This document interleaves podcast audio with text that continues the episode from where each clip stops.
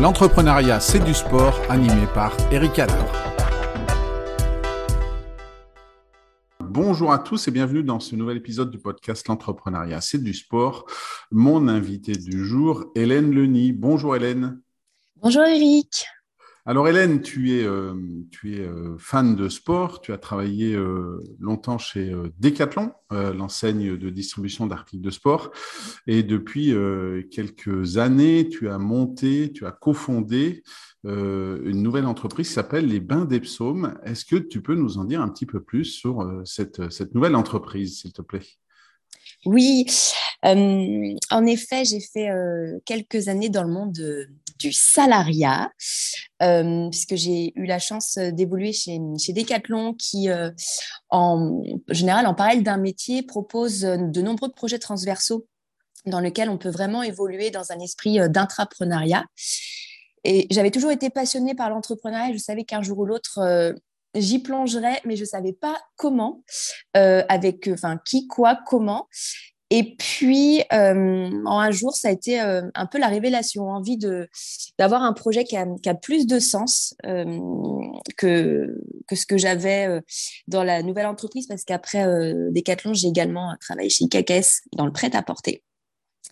Et donc, j'avais voilà, envie d'avoir un projet, un projet qui a du sens. Et c'est assez assez naturellement que c'est révélé l'idée euh, d'ouvrir un, espace de bien-être, mais avec une approche euh, un peu euh, différenciante de ce qu'on connaît habituellement des spas et des centres de bien-être, puisqu'on a ouvert un centre de flottaison donc, qui s'appelle Bain d'Epsaume, qui est sur l'île de Nantes, qui a ouvert ses portes en septembre 2020 euh, il aurait dû ouvrir un petit peu plus tôt, mais le contexte est, euh, on, le connaît, on le connaît tous. donc, euh, donc voilà, et ça fait deux ans que, j'ai la chance de pouvoir accueillir des clients qu'on appelle des flotteurs et qui viennent se détendre. Alors aussi bien dans un esprit bah, de détente, de découverte, qui ont entendu parler de la flottaison et qui veulent venir découvrir. Il y a des personnes qui viennent aussi euh, parce qu'elles sont euh, dans un esprit un peu plus préventif ou curatif, parce que la flottaison a de, nombreux bienfaits sur le sommeil, euh, les douleurs chroniques, la régénérescence musculaire, tout ce qui va être diminution du stress et de l'anxiété, apport en magnésium, créativité, enfin j'en passe. donc voilà, on a, on a l'occasion d'avoir des flotteurs qui viennent de divers horizons avec des discussions qui sont super enrichissantes. Et le concept de la flottaison, pour ceux qui n'en ont encore jamais entendu parler, euh, il faut imaginer euh, un, en fait 30 cm d'eau saturée en sel d'Epsom. Et quand on s'allonge dans l'eau, on flotte, littéralement. Et on se laisse porter comme ça pendant 45 minutes à 90 minutes au choix. Et en général, on peut profiter des bienfaits de la flottaison dès le premier bain ou dans les heures et les jours qui suivent en général. Alors, j'ai eu l'occasion de, tester le concept et euh, je le recommande à, ceux qui veulent faire une expérience vraiment de, de bien-être et euh, parce que en dehors du fait de flotter, on, peut aller jusqu'à aussi l'isolation sensorielle, donc pas de lumière, pas de son, donc euh, c'est vraiment euh, c'est vraiment quelque chose, une découverte. Et mm-hmm. euh, je le conseille à tout le monde. Je mettrai bien sûr tous les liens dans le, la description de l'épisode pour ceux qui à Nantes veulent découvrir ce concept.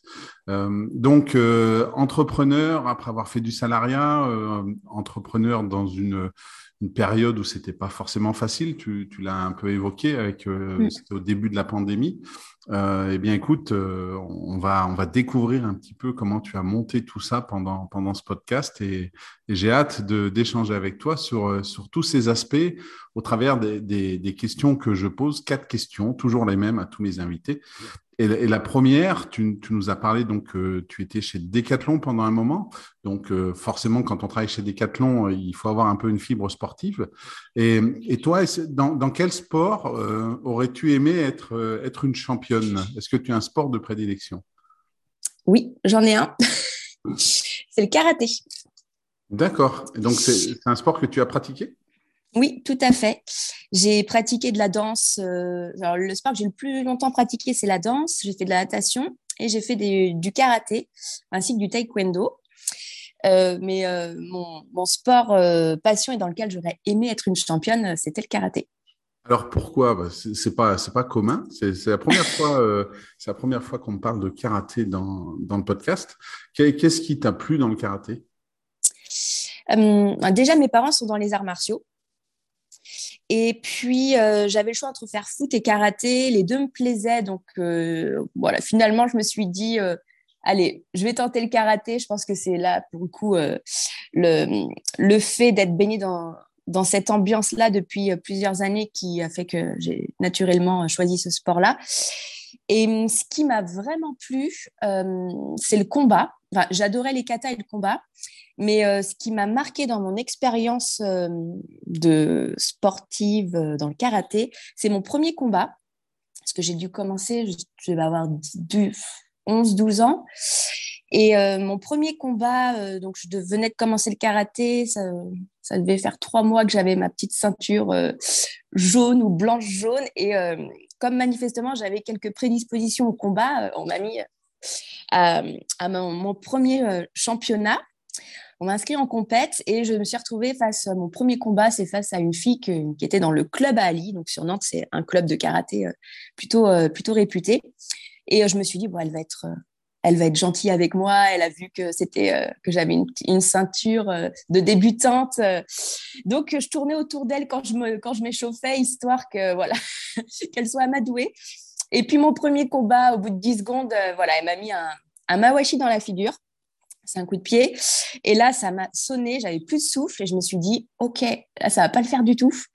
Et ça a réveillé en moi quelque chose que je soupçonnais pas. Et quand je suis remontée sur, euh, sur le tapis, là, l'idée, ça a été de dire, enfin, sur le tatami, je me suis dit, voilà, c'est fini pour elle, quoi. Et ça a réveillé vraiment cette, euh, ce côté de d'aller se dépasser, d'aller chercher, en fait, des ressources qu'on soupçonne pas au fond de soi.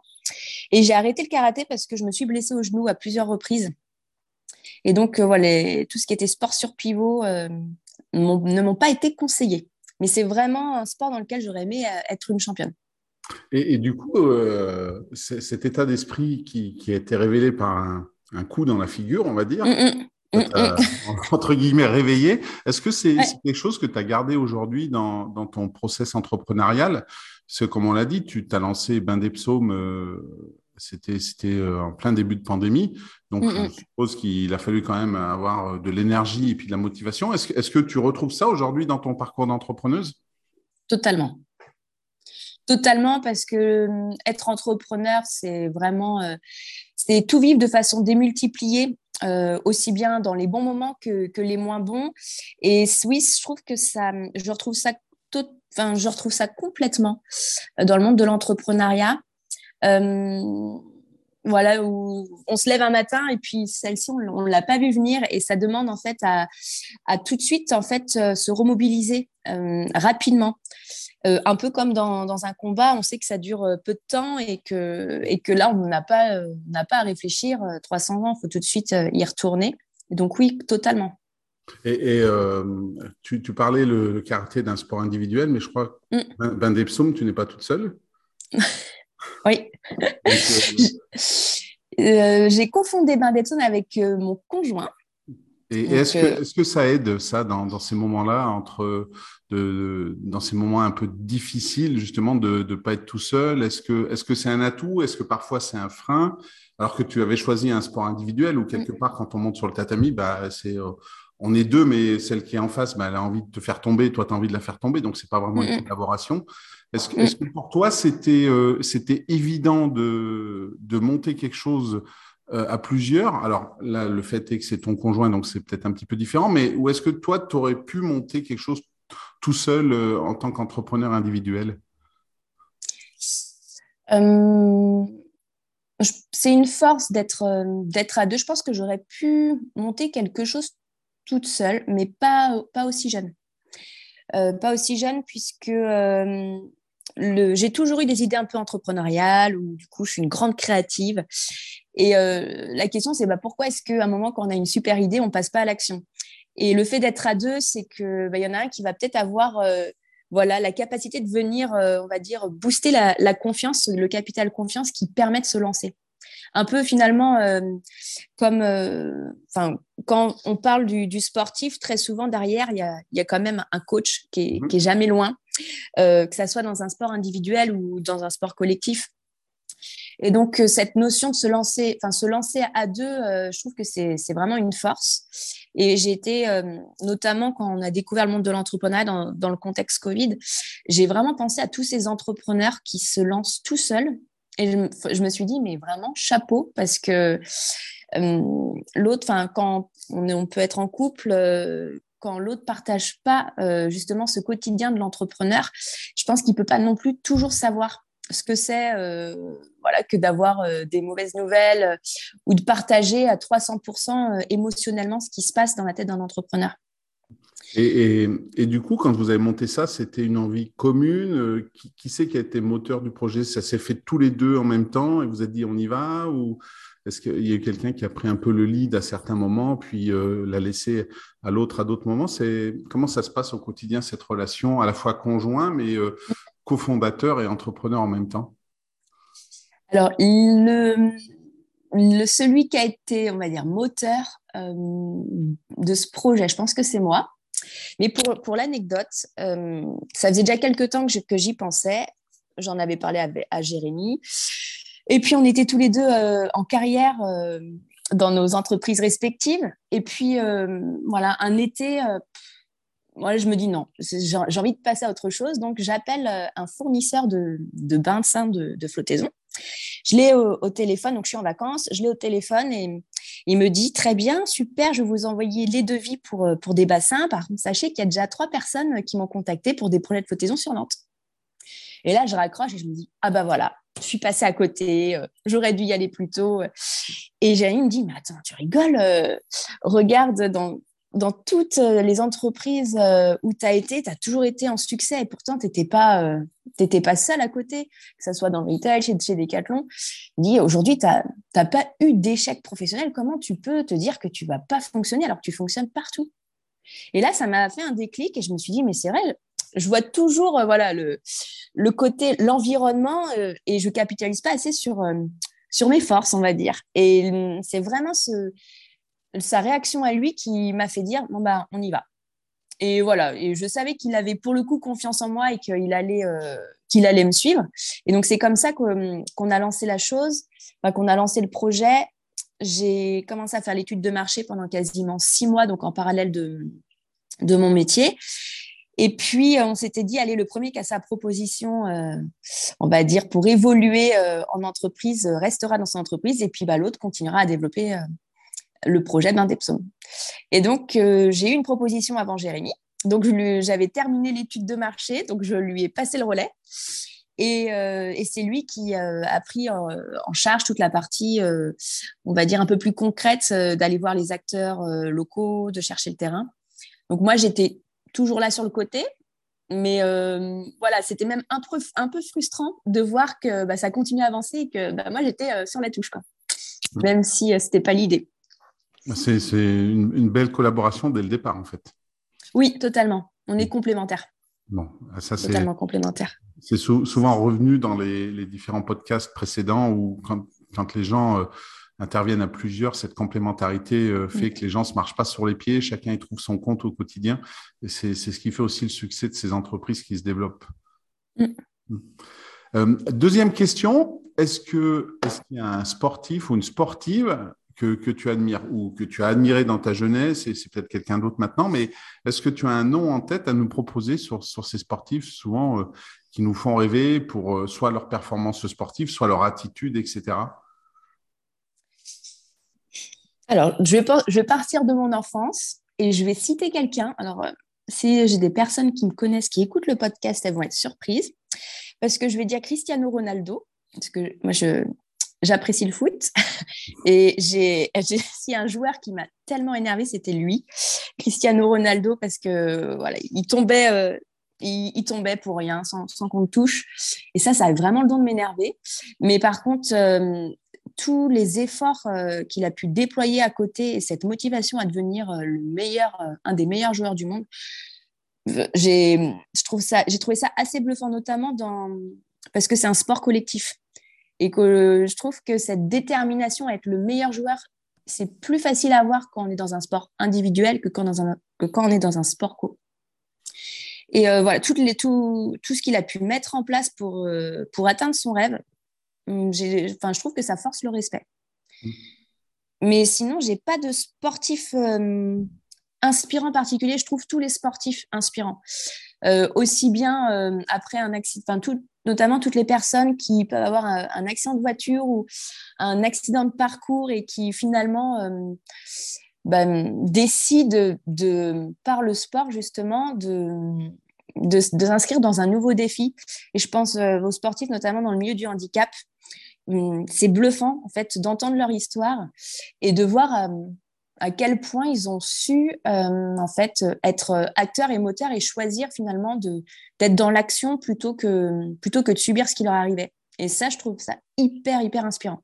Mmh. Et puis de par euh, aussi le fait de côtoyer euh, beaucoup de sportifs de, de, haut niveau, voilà quand on voit les sacrifices qui, qui sont faits pour pour atteindre ses rêves, moi je trouve ça juste génial de de mettre en place tout ce qu'on peut mettre en place pour pour atteindre son objectif euh, ultime. Alors, euh, c'est vrai que de l'extérieur, on voit souvent le, bon, côté. Hein. Tu parlais de Cristiano Ronaldo, on voit ses ballons d'or, on voit ses buts, on, peut voir aussi les, contrats qu'il peut avoir et, donc euh, tout l'argent qu'il peut gagner.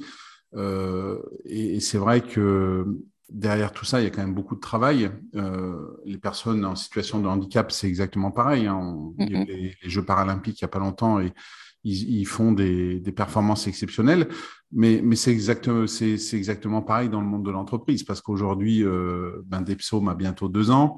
Euh, c'est, quelque chose qui tourne, mais ça veut dire aussi, je suppose, pour Jérémy et toi, des week-ends où ben, on part pas en, week-end, euh, mais euh, on fait de la compta, on fait du marketing, on se pose des questions, on règle des problèmes fournisseurs, des choses comme ça. Il y a aussi derrière cette réussite aujourd'hui de Bain Depsome, euh, après, après presque deux ans d'existence, beaucoup de travail beaucoup de sacrifices et, en fait, ça ressemble beaucoup au sport, en fait, de, ce côté-là. Totalement. Il y a un vrai parallèle. Il y a toujours ce que il y a toujours ce qu'on voit. Et puis, il y a tout ce qu'on ne voit pas. Mais ça, je pense que aujourd'hui, euh, on a tous en tête un peu l'image de l'iceberg avec euh, ce qu'on ce qu'on mmh. voit et puis, euh, et puis toute la face cachée. Et c'est valable dans, dans, tous les domaines, dans, dans tous les domaines. Et le parallèle entre le sport et l'entrepreneuriat, totalement. Hmm. Et en fait, pour, moi, il n'y a, pas de hasard, il y a beaucoup de travail. Euh, et le hasard, euh, en fait, euh, si on veut réussir sur le long terme, il faut faire en sorte qu'il soit le moins présent possible.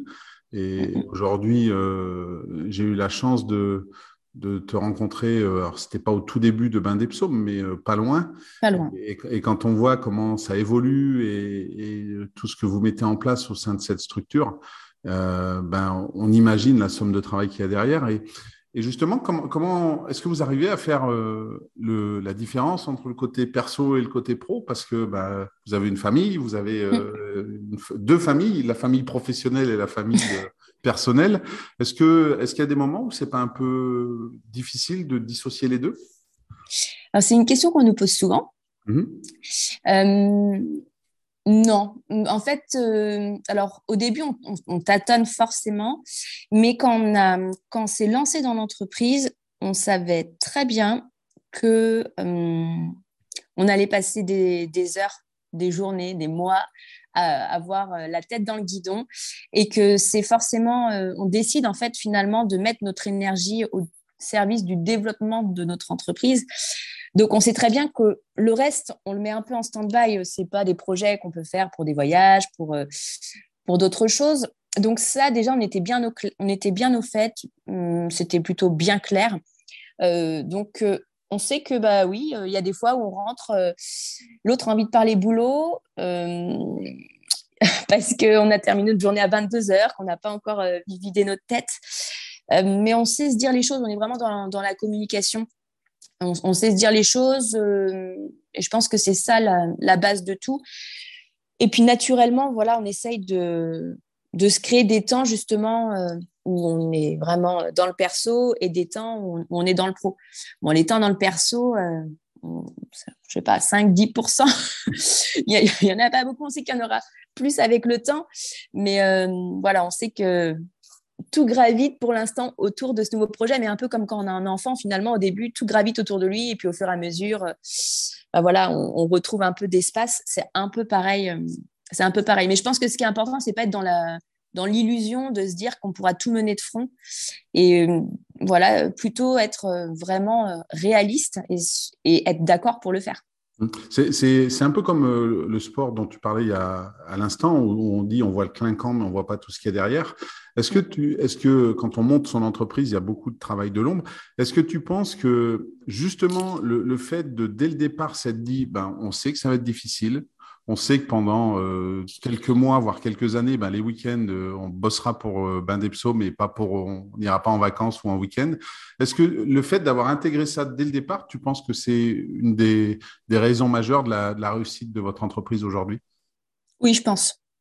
Je pense. De, cette vie, ça va pas être juste on fait ce qu'on aime, on est content, on monte notre entreprise, on voulait monter notre entreprise dans le monde, ouais, c'est génial tout ça, mais de se dire ok, on va la monter, on va se faire plaisir parce que c'est ce qu'on a envie de monter, mais mm. dans le bien-être et tout ça, mais euh, on a du boulot, quoi. Mm. Bah, en fait, l'énergie, puisque des idées entrepreneuriales, euh, comme je disais, j'en ai eu, j'en ai eu pas mal. Celle-ci, elle est, elle vibrait vraiment énergétiquement. il y avait quelque chose euh, qui, qui m'animait, qui nous animait, qui avait du sens. Et quand on l'a créé, il y avait même une utopie. Il y avait l'utopie vraiment de permettre à chacun de prendre soin de soi euh, dans son espace finalement individuel. Et puis de pouvoir justement être euh, ressortir euh, en se sentant plus aligné et donc d'être ainsi plus plus disponible pour pouvoir être dans des relations sincères avec les autres avec sa famille autour de soi. Donc il y avait vraiment une utopie d'essayer de changer indirectement la société en tout cas les relations humaines dans la société. Ça c'était vraiment très présent c'était c'était très fort. Et quand on on met en place un projet et qui voit le jour et qu'on a des retours aussi de personnes qui flottent et qui vont dans ce sens-là, ça porte, euh, ça donne énormément d'énergie, c'est hyper porteur. Mais on savait aussi, ça c'est vraiment le bon côté, mais on savait aussi qu'il allait y avoir des, phases où ça serait plus difficile, où on aurait des nouvelles qui ne nous plairaient pas forcément. Euh, et c'est comment est-ce qu'on gère nos émotions. Euh, après, on a eu la chance de faire du coaching, on est très tourné développement personnel.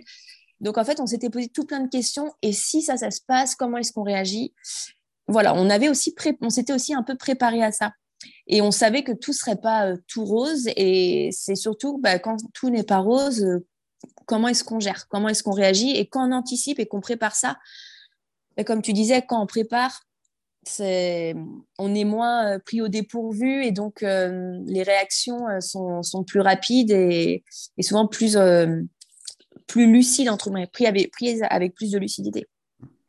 Euh, tu disais en introduction de cet épisode que tu étais passé par la case salariat, Jérémy aussi, euh, ton conjoint cofondateur de Bain des Psaumes.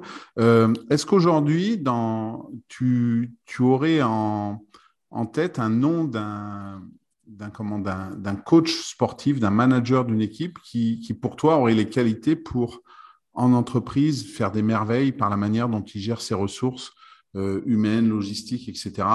Est-ce qu'il y, a un nom qui te vient à l'esprit dans les, coachs et entraîneurs euh, qu'on peut voir aujourd'hui dans les médias? Alors, j'en ai deux en tête.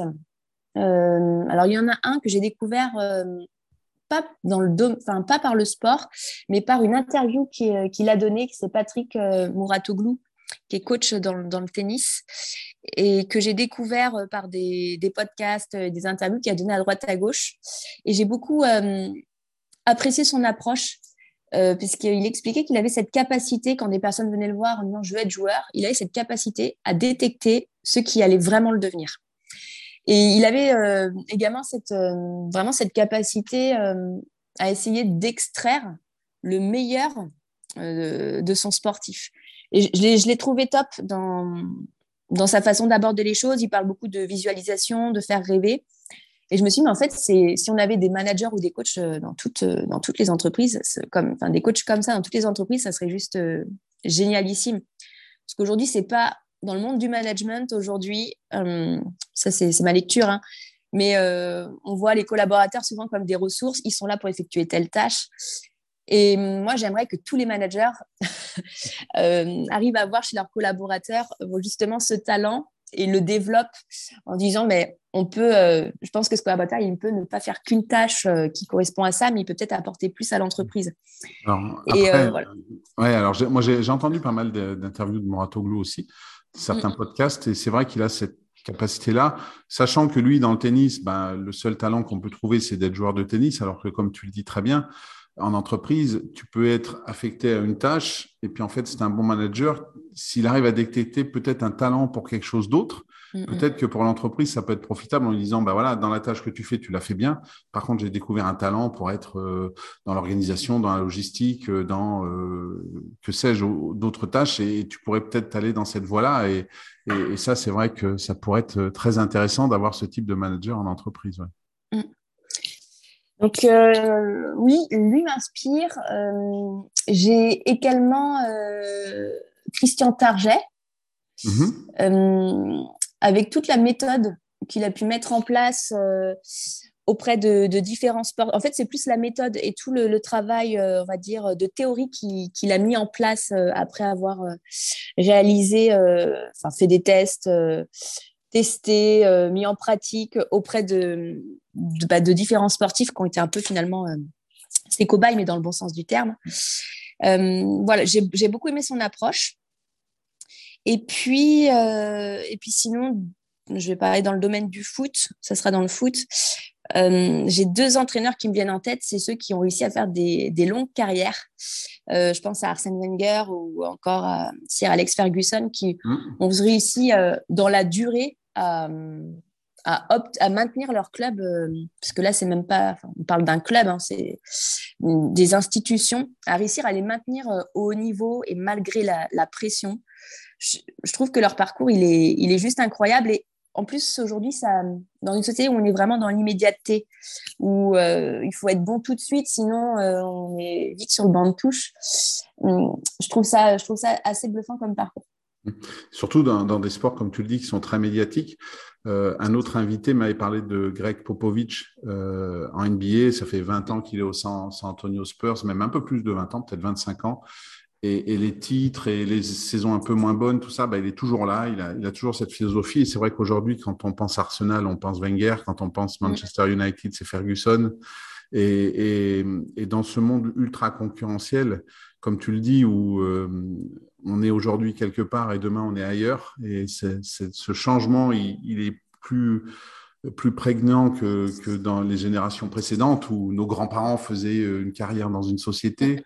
Nos parents, peut-être, ont fait deux, trois boulots. Nous, on en a fait 5 à 8. Et puis, ben, peut-être que nos enfants en feront 15. Euh, cette longévité au sein de, d'un club ou d'une institution avec une pression maximale, c'est, presque quelque chose de, complètement euh, euh, incroyable en fait. Et, mm. c'est vrai que quand, un, manager, pour moi, dans un club de sport, arrive à rester aussi longtemps, ça veut dire qu'il arrive à, se renouveler, à, changer son discours, à s'adapter aux générations qui passent. Parce que Arsène Wenger, euh, la génération des années 90, c'est pas forcément la même que celle de 2015. Donc, il a dû adapter son discours. S'il était resté le même, ça aurait pas marché, je suppose. Et ça, en entreprise, ça peut être aussi quelque chose. Ça permet de garder la mémoire de l'entreprise et ça permet aussi d'évoluer et ça peut être un peu un guide pour les, nouveaux qui arrivent, je pense. Complètement, et c'est ça aussi, c'est tenir dans la durée dans un monde qui change euh, très vite. Donc ça demande aussi une capacité euh, d'adaptabilité et euh, une capacité à faire face au changement qui, qui, est juste remarquable. Mm. Puisque, en effet, les générations ne sont, sont, pas les mêmes. On ne manage pas les générations d'il y a 20 ans quand on manage celles qui arrivent euh, le monde de l'entreprise. Exactement, ce pas du tout les mêmes. Et pour rester dans le monde du sport, est-ce qu'il y a une, qualité que tu associes aux sportifs de haut niveau que tu n'as pas et que tu aimerais aujourd'hui avoir et qui te permettrait d'être plus, plus efficace dans, dans ton quotidien d'entrepreneur? Hmm. Alors, on va dire c'est une qualité que j'ai partiellement mhm. euh, et sur laquelle il faut que je déploie euh, pas mal d'énergie par moment.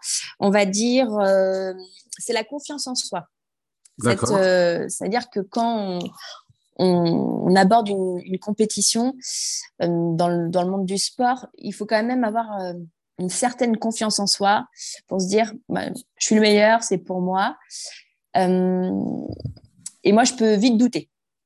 Je peux, quand j'ai, euh, voilà, si je lève un peu la, tête et que je regarde ce qu'il y a autour de moi, j'ai cette capacité à voir, je pense, euh, juste à détecter. Moi, pour le coup, je pense que j'ai cette capacité à, c'est mon côté manager qui parle, mais à détecter les points forts des autres. Donc, euh, je vais tout de suite voir euh, ce qui, là où les autres sont plutôt très bons. Et ça va presque créer ce complexe d'infériorité où je vais dire, là-dessus, il est meilleur que moi. Et donc, je pense que être plus constant, c'est finalement plus de constance dans la confiance en soi. Ça, c'est une qualité de sportif de haut niveau que, j'aimerais vraiment avoir. Alors après, dans, ce que tu expliques, dans ce que tu expliques, euh, d'un côté, c'est aussi bien d'avoir euh, quelqu'un qui à tes côtés est meilleur que toi dans certains domaines. Comme ça, tu peux aussi te, focaliser sur toi, les, points où tu es meilleur que, que cette personne. Tout à fait. De toute façon, il y a toujours du bon, il y a toujours des, défauts dans nos qualités euh, et des qualités dans, dans nos défauts. Et, tu, parlais de complémentarité avec Jérémy tout à l'heure. Est-ce que aussi dans, vos points forts, vous êtes complémentaires? Ou est-ce que vous avez les mêmes? Ou est-ce que lui, il en a que tu pas? Est-ce que du coup, euh, cette baisse de confiance en soi que tu peux avoir quelquefois, ben, il t'aide à la remonter et puis à te dire, ben non, finalement, ça va aller quoi hum, Il m'aide à la remonter, même si aujourd'hui, euh, comme j'ai identifié que je pouvais avoir une variation sur la confiance, confiance en moi, je sais maintenant quel euh, outil mettre en place pour euh, que ça ne vienne pas parasiter mon mental. Donc finalement, je vais détecter que là, je suis dans une phase euh, où j'ai un peu moins confiance, où je suis un peu moins, on va dire, alignée. Donc voilà, tout de suite, ok, là, on, fait pause, on se, on se ressente, on se ressource et on repart. on a des qualités qui sont complémentaires. on est plus dans la complémentarité que dans que dans la similarité. Je réfléchis parce que en fait, on est, euh, on est souvent euh, très en phase. On est, c'est rare qu'on soit pas d'accord. On, est souvent en phase, mais euh, pour autant, disons que si on vit une situation où on a une mauvaise nouvelle, pour le coup, moi j'ai cet optimisme en train de me dire, ok, bon, tout de suite, j'ai le plan d'attaque, je sais, un peu comme bah, le, le, coup de Mawashi finalement dans la figure, c'est ok, bon, là, concrètement, il se passe ça, comment est-ce qu'on réagit? Je suis tout de suite dans, la réaction. Alors que hum, Jérémy, lui, pour le coup, c'est ah bah ouais, ah bah là. Euh. Et du coup, il a ce temps où il a besoin de le digérer. Donc euh, là, pour le coup, ne fonctionne pas du tout pareil. Donc moi, ma capacité à me remettre en énergie fait que ça va aussi le tirer. Et lui, sa phase où là, il faut que je me pose, bah, là où, il y a du bon aussi, c'est que voilà, je vais pas, de, on va dire, avoir une réaction primaire. Je vais aussi euh, être dans la réflexion. Voilà, on va être dans le dialogue, dans, la discussion. Donc, ça, ça a aussi du bon finalement d'essayer de, comprendre. Mais alors, pourquoi est-ce que euh, là, tu n'arrives pas à rebondir tout de suite euh, On va essayer d'aller creuser un peu euh, quelle peur ça fait, ça fait ressurgir. Et peut-être que ça va me donner aussi une vision. Et parce que lui, finalement, il interprète ça avec ce prisme-là et moi, pas du tout. Et donc, du coup, ça permet voilà, d'avoir une discussion ouverte et puis de s'assurer qu'on trouve des solutions qui soit euh, complète et pas semi-complète parce que faite euh, sous le coup de l'impulsion. Mmh. Donc c'est vrai que là, la, communication que vous avez entre, entre vous est primordiale justement pour, euh, pour ces phases où il peut y avoir un petit écueil qui se dresse devant vous en fait. Tout à fait. Mmh. Et, tu, tu, disais que tu as cette capacité à détecter les talents chez les autres. Mmh. Aujourd'hui, quand tu... parce que vous, n'êtes plus tous les deux, Jérémy et toi, mais vous avez aussi des personnes qui travaillent avec vous chez Bain des Psaumes. Est-ce que quand tu, recrutes des personnes ou des personnes avec qui tu travailles, est-ce que c'est une force qui t'aide à te dire, ben voilà, cette personne-là, elle a ce talent-là, nous, on l'a peut-être un petit peu moins, hein, euh, être conscient de nos points forts, mais aussi des, axes d'amélioration qu'on peut avoir. Nous, on les a un peu moins, donc ça serait intéressant de travailler avec cette personne parce que ben, va nous apporter quelque chose en plus qu'on n'a pas nous. Et est-ce que est-ce que c'est quelque chose dont tu te sers pour garder euh, euh, je suppose que quand tu fais un, un lieu où tu développes le bien-être, tu veux aussi qu'il y ait du bien-être dans l'équipe dans laquelle vous travaillez, sinon ça n'a aucun sens. Ça, te permet de, recruter à, vraiment de manière efficace ce, don que tu as pour repérer le talent chez les autres? Oui. Euh, oui, déjà, j'adore le recrutement. Donc, j'en ai énormément fait euh, dans, mes, dans mes expériences passées. C'est un gain de temps. Ça veut dire qu'aujourd'hui, j'ai sur la sélection, moi, je fais une sélection déjà au, téléphone. Hum, je passe à peu près 10-15 minutes quand j'appelle la personne pour prendre rendez-vous quand son CV m'a plu. Ce qui fait que déjà au téléphone, je sais plus ou moins si je vais la prendre ou pas. Si je sens que si j'ai le moindre doute, je donne pas suite à l'entretien téléphonique. Ce qui fait que je vais peut-être voir deux, trois candidats. Souvent, il est rare que je me dise, bah, je vais pas du tout le prendre, euh, cette personne-là, j'élimine tout de suite. Souvent, c'est bon, je prends laquelle. Parce que très souvent, donc ça me fait gagner énormément de temps. J'ai très peu. Euh, je vais pas passer une journée euh, où je vais pas voir 15 candidats. Si j'ai bien, si j'ai fait une bonne sélection déjà de base, j'ai posé les bonnes questions au téléphone, je vois que deux, trois, trois candidats. Et une fois que je les ai face à moi, oui, souvent, ce qui peut faire la différence, c'est encore une fois, c'est une histoire aussi de valeur, de, feeling. Enfin voilà, c'est comme il faut que la personne soit en phase avec nos valeurs et euh, et oui, je peux totalement aller recruter des personnes euh, qui n'ont pas du tout les mêmes capacités que moi ou les mêmes compétences que moi. Ou parfois, ça peut même faire peur hein, d'animer des personnes euh, qui sont. Enfin, j'ai eu l'occasion de pas mal recruter des personnes qui peuvent parfois être un peu impertinentes. Mm-hmm. Voilà, qui ont un côté, une audace que moi j'ai pas les audacieux, je me dis, ils ont, ils ont du culot. Et moi, en même temps, ce, culot, je ne pense pas l'avoir euh, de façon aussi forte. Donc oui, euh, je peux totalement euh, aller chercher des personnes qui ont, des ressources complémentaires aux nôtres. Et du coup, toutes ces, ressources, ces, ces personnes, euh, ça donne quoi sur les prochains projets de Bain d'Epsaume, ceux dont tu peux nous parler, bien sûr, il y en a peut-être qui sont en développement et, et, que, dont tu ne veux pas parler, mais c'est quoi les, projets pour les, semaines, les mois à venir que, vous avez en tête, Jérémy et toi? Euh, Alors, euh, il y a en effet de nombreux projets, c'est pour ça que l'équipe s'est aussi, aussi agrandie. Hum, il y a un projet sur lequel on a vraiment envie d'avancer, c'est hum, celui d'être, euh, de faire euh, de la prévention autour du bien-être, notamment auprès des, entrepreneurs. Mm-hmm. Hum, on le voit souvent quand on se lance dans ce milieu-là. Alors, on travaille beaucoup et il y a aussi, euh, il y a, disons que c'est rare de discuter avec des entrepreneurs qui disent bah, Moi, aujourd'hui, j'ai fait que 4 heures dans ma journée, euh, demain, j'en fais que 5. Alors, parce qu'au début, de toute façon, c'est compliqué de pouvoir le faire. Mais même, il y a quand même. Euh, voilà, l'entrepreneur est toujours occupé. il fait toujours des semaines à 70 heures. Et, euh, et, finalement, j'ai aussi eu l'occasion de rencontrer des entrepreneurs qui s'essoufflaient totalement. Et je pense que c'est quand on commence qu'on peut déjà mettre, on va dire, des limites qui fait qu'on va pas être dans le rouge, on va pas perdre trop d'énergie. Euh, puisque moi, je suis fan de, de management d'entreprise et donc j'aime bien comprendre et connaître un peu euh, la genèse euh, d'une entreprise. Et très souvent, je me suis quand même rendu compte qu'il y avait beaucoup de, de créateurs, enfin de, de, fondateurs qui à un moment en fait se sont épuisés. et ils auraient totalement pu éviter ça. Et ça, c'est des retours que j'ai eus euh, en discutant euh, à, droite, à gauche. C'est des questions que je pose souvent euh, quand je suis en réseau, quand je discute avec des personnes qui, qui ont créé leur entreprise. donc voilà, ça c'est un, projet qui nous plaît. On en a quelques-uns qu'on va qu'on garde secret pour l'instant. Et après, moi, j'en ai plus un en, perso. Alors, c'est pas lié à Bain mais c'est lié justement à tout ce qui va être la formation et notamment sur l'entrepreneuriat de couple. Donc là, qui est un projet qui est en train de naître. Donc, tu vois, tu m'as posé pas mal de questions euh, sur lesquelles j'avais eu l'occasion de réfléchir. Et là, qui est en train de prendre, euh, qui prend forme euh, sous forme d'écriture et qui prend forme actuellement. Donc, j'aurai l'occasion, bien sûr, de te faire part de mes avancées sur ce sujet-là.